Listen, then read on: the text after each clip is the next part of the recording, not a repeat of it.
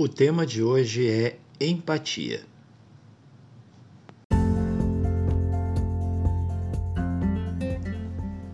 Tenho alguns amigos que passaram a me perguntar ao longo da semana sobre o tema do podcast seguinte. Aliás, isso me lembra que eu poderia criar um canal para a sua divulgação. Afinal, chegamos ao sexto episódio e ainda não existe, por exemplo, um Instagram ou um e-mail próprio do podcast. Essa lacuna me faz pensar não em um descuido, mas na real intenção dessas gravações, que são compartilhar aprendizagens e incertezas, falar acerca dos processos de amadurecimento e de se tornar um ser humano melhor. Nunca foi, ao contrário, estar em evidência, tornar-se o foco de alguma coisa. Não muita pretensão.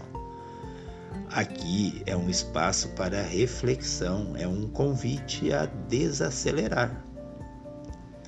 Mas isso não inviabiliza o uso do Instagram para fazer chegar essas mensagens a pessoas que não são do meu círculo mais próximo e, portanto, vou pensar a respeito com carinho.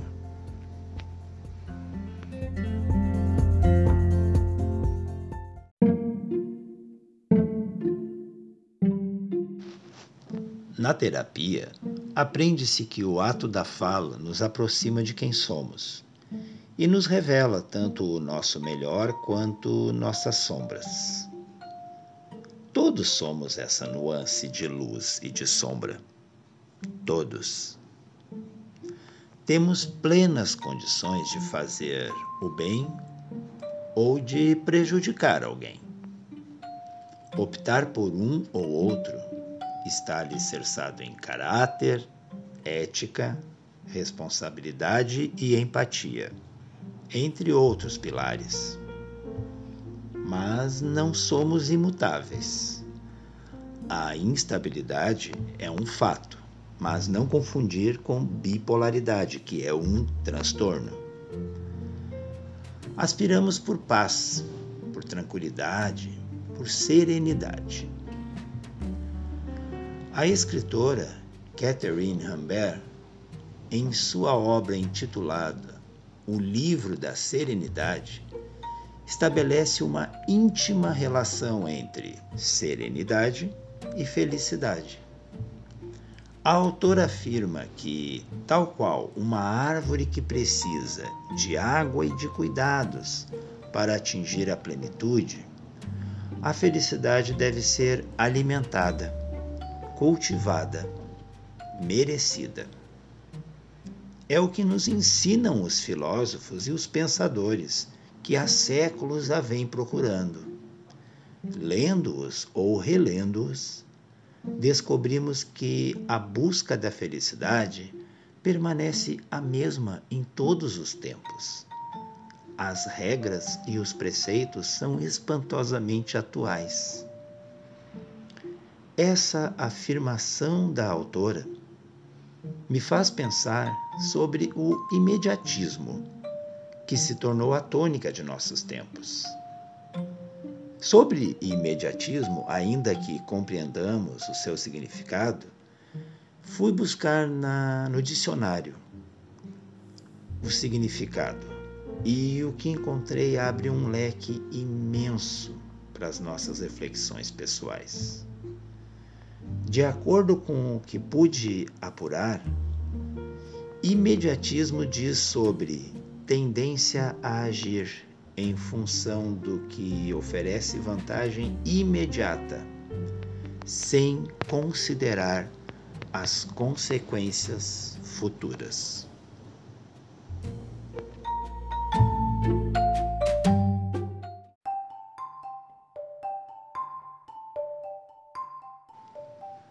Atente para isso.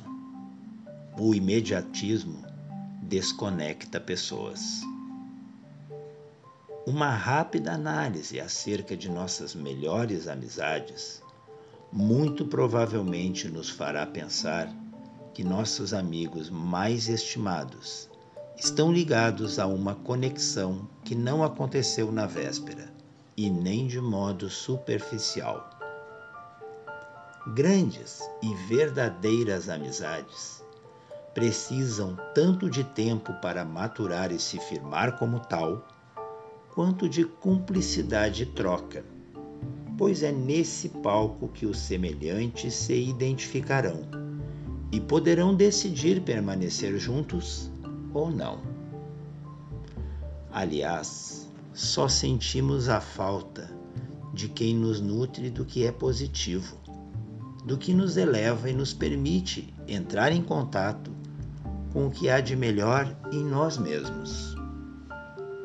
Sentimos a ausência de quem, ao se deixar conhecer, tornou aquele instante importante, significativo para ambos.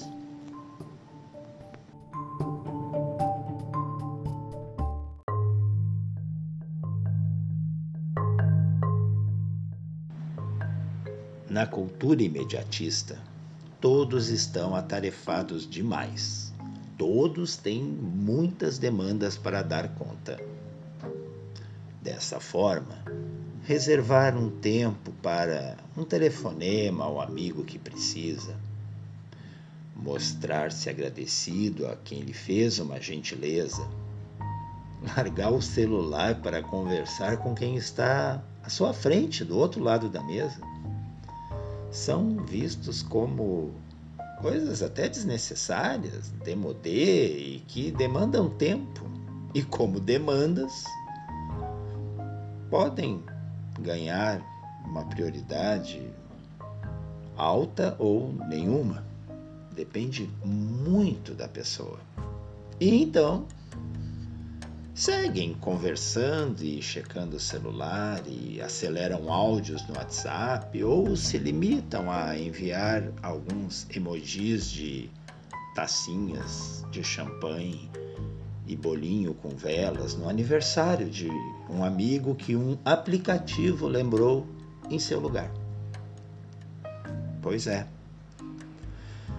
Para quem costuma tudo justificar que precisa agir desse modo, que não sabe ser diferente em função de seu tempo precioso, que fique bem claro que este mesmo tempo vai lhe faltar para o que é realmente relevante na nossa vida. A grande verdade é que boa parte do que entendemos como inadiável pode ser sim postergado. Por exemplo, quem perdeu uma pessoa querida sem dizer o quanto a amava, sem expressar a sua gratidão ou sem pedir o seu perdão por erros cometidos, já entendeu que isso não poderia esperar. Isso não deveria ser adiado. Quando a gente não se aprofunda nas relações, o que acontece? A gente só enxerga e percebe o que é superficial. Isso faz com que eu me pergunte: afinal, quando deixamos de atentar para as necessidades das outras pessoas? Quando?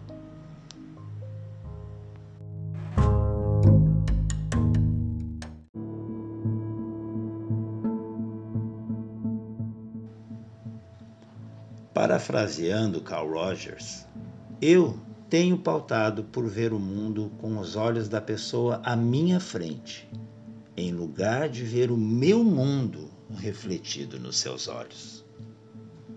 Eu procuro sempre deixar claro que eu não admiro uma pessoa, não estreito laços com ela em função dos autores que ela lê, se ela gosta das mesmas músicas, séries e filmes que eu aprecio, se votamos no mesmo partido, se professamos a mesma fé, se torcemos pelo mesmo time, etc. Não, definitivamente não. Isso são apenas referenciais. Mas eu sei que nem todos pensam desse modo. e tá tudo bem. Mas se ainda assim não está claro, eu estou falando sobre empatia. A empatia é uma das únicas capacidades que nos salva de generalizarmos as nossas verdades pessoais em detrimento da realidade que é fornecida pelo outro. Essa definição de empatia não é minha. Ela foi escrita por Josi Conte.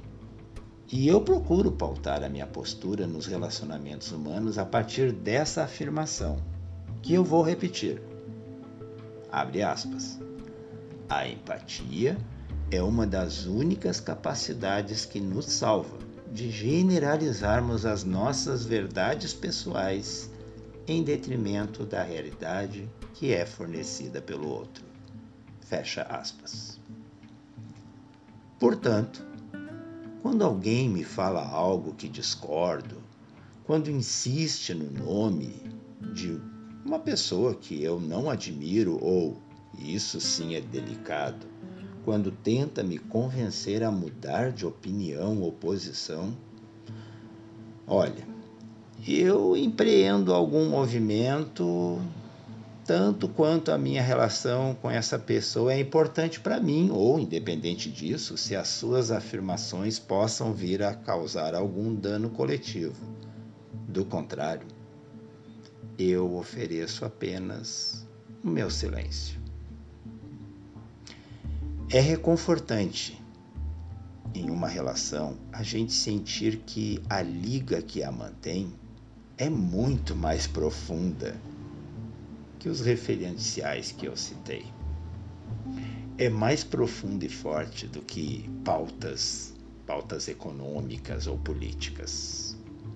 O que realmente me abala não é perceber que discordamos nessas questões, mas sim perceber que o outro coaduna com ilegalidades, com violações, com indiferenças e crueldades, muito mais do que se a pessoa assiste CNN ou Globo News, se ela se informa na Folha de São Paulo ou no Estadão, se se posiciona como de esquerda, direita ou centro, entre tantos outros aspectos possíveis.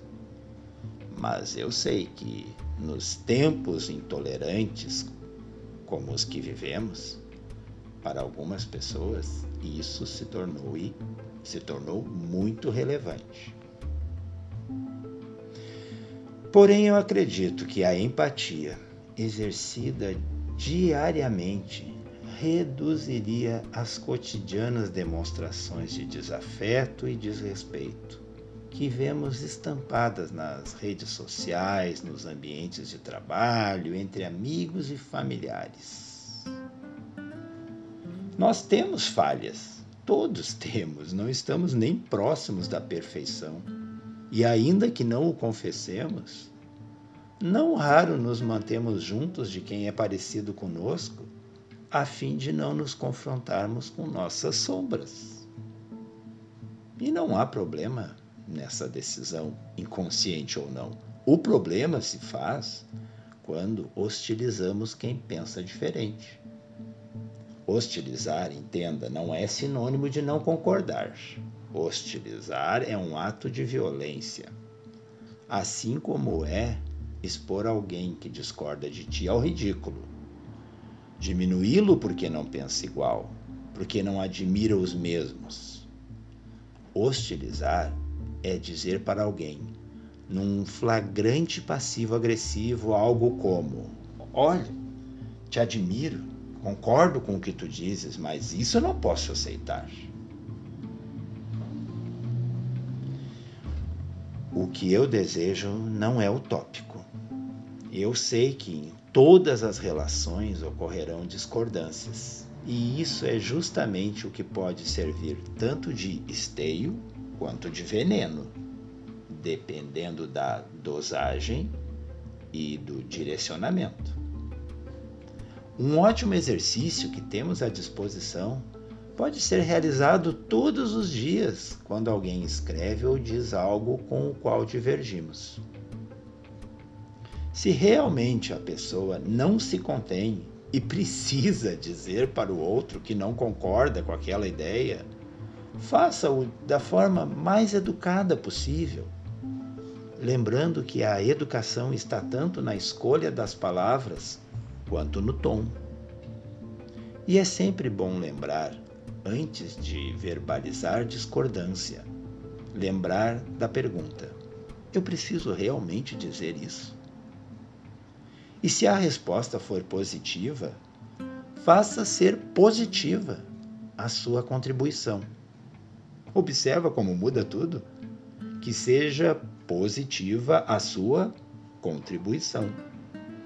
Na prática, em lugar de dizer eu discordo, diga que pensa diferente. Parece apenas um exercício de jogo de palavras mas faz diferença para aquele que recebe a sua mensagem. E quando fizerem o mesmo por ti, tu perceberá a diferença em ter sua ideia debatida e sua pessoa atacada. A diferença entre ter a sua ideia debatida e a sua pessoa atacada. Pensa nisso.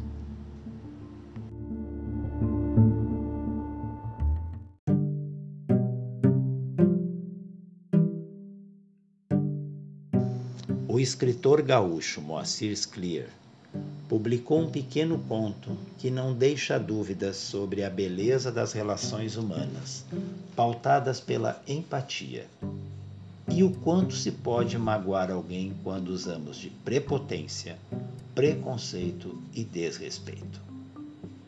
Então, para encerrar o podcast de hoje, com esse tema bem espinhoso e ao mesmo tempo delicado e gostoso, vou contar essa história. Mas alerto que o autor usa de termos que podem soar inadequados. Todos têm sua razão de ser nesse contexto. E o título desse conto é Bruxas Não Existem.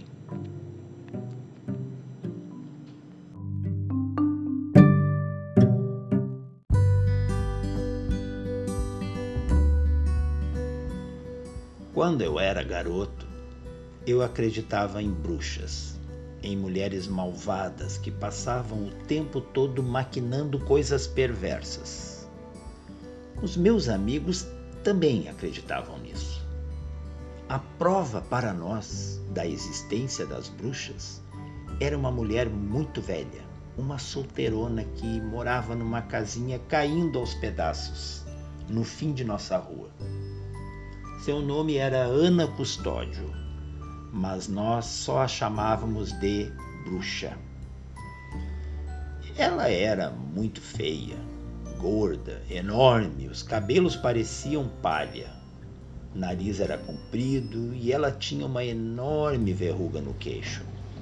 E estava sempre falando sozinha. Nunca tínhamos entrado na casa dela, mas tínhamos a certeza de que, se fizéssemos isso, nós a encontraríamos preparando venenos num grande caldeirão. Nossa diversão predileta era incomodá-la. Volta e meia invadíamos o pequeno pátio para dali roubar frutas e, quando por acaso a velha saía à rua para fazer compras no pequeno armazém ali perto. Corríamos atrás dela gritando: Bruxa, bruxa! Um dia encontramos no meio da rua um bode, um bode morto. A quem pertencera esse animal nós não sabíamos, mas logo descobrimos o que fazer com ele: jogá-lo na casa da bruxa, o que seria fácil. Ao contrário do que sempre acontecia, naquela manhã, talvez por esquecimento, ela deixara aberta a janela da frente. Sob comando do João Pedro, que era o nosso líder, levantamos o bicho, que era grande pesava bastante, e com muito esforço nós o levamos até a janela. Tentamos empurrá-lo para dentro, mas aí os chifres ficaram presos na cortina. Vamos logo! gritava João Pedro, antes que a bruxa apareça. E ela apareceu.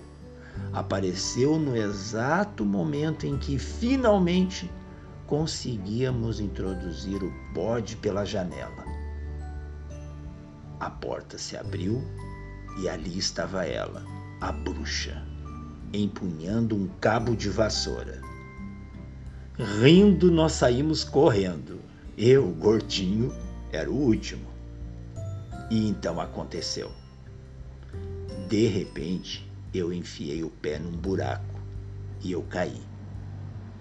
De imediato senti uma dor terrível na perna e não tive dúvida. Estava quebrada. Gemendo, eu tentei me levantar, mas não consegui. E a bruxa, caminhando com dificuldade, mas com o cabo de vassoura na mão, aproximava-se. Aquela altura, a turma já estava longe e ninguém, ninguém estava ali para me ajudar. E a mulher, sem dúvida, sem dúvida, descarregaria em mim a sua fúria. Em um momento, ela estava a meu lado, transtornada de raiva. Mas aí viu a minha perna e instantaneamente seu comportamento mudou.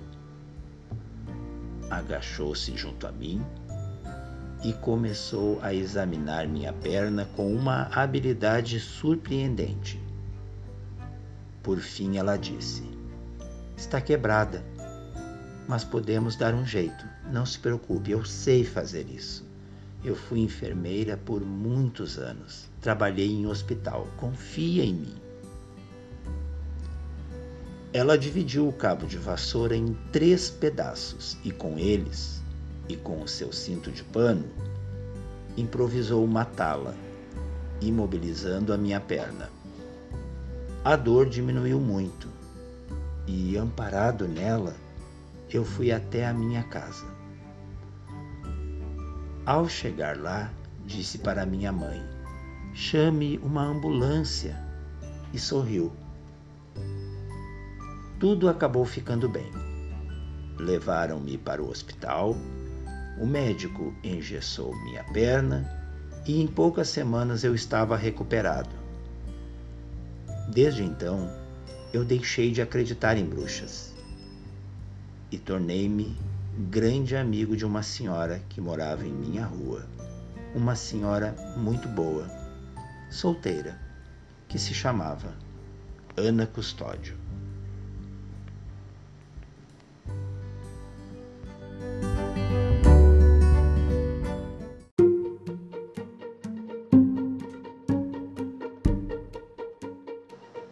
E este foi o episódio desta semana. Um episódio sobre empatia, que também pode ser sobre não ter a necessidade de estar sempre com a razão, ou de não precisar sempre ter a última palavra, ou de permitir que o respeito seja o alicerce que liga você a outras pessoas. Uma boa semana para todos nós e até o próximo episódio. Um abraço.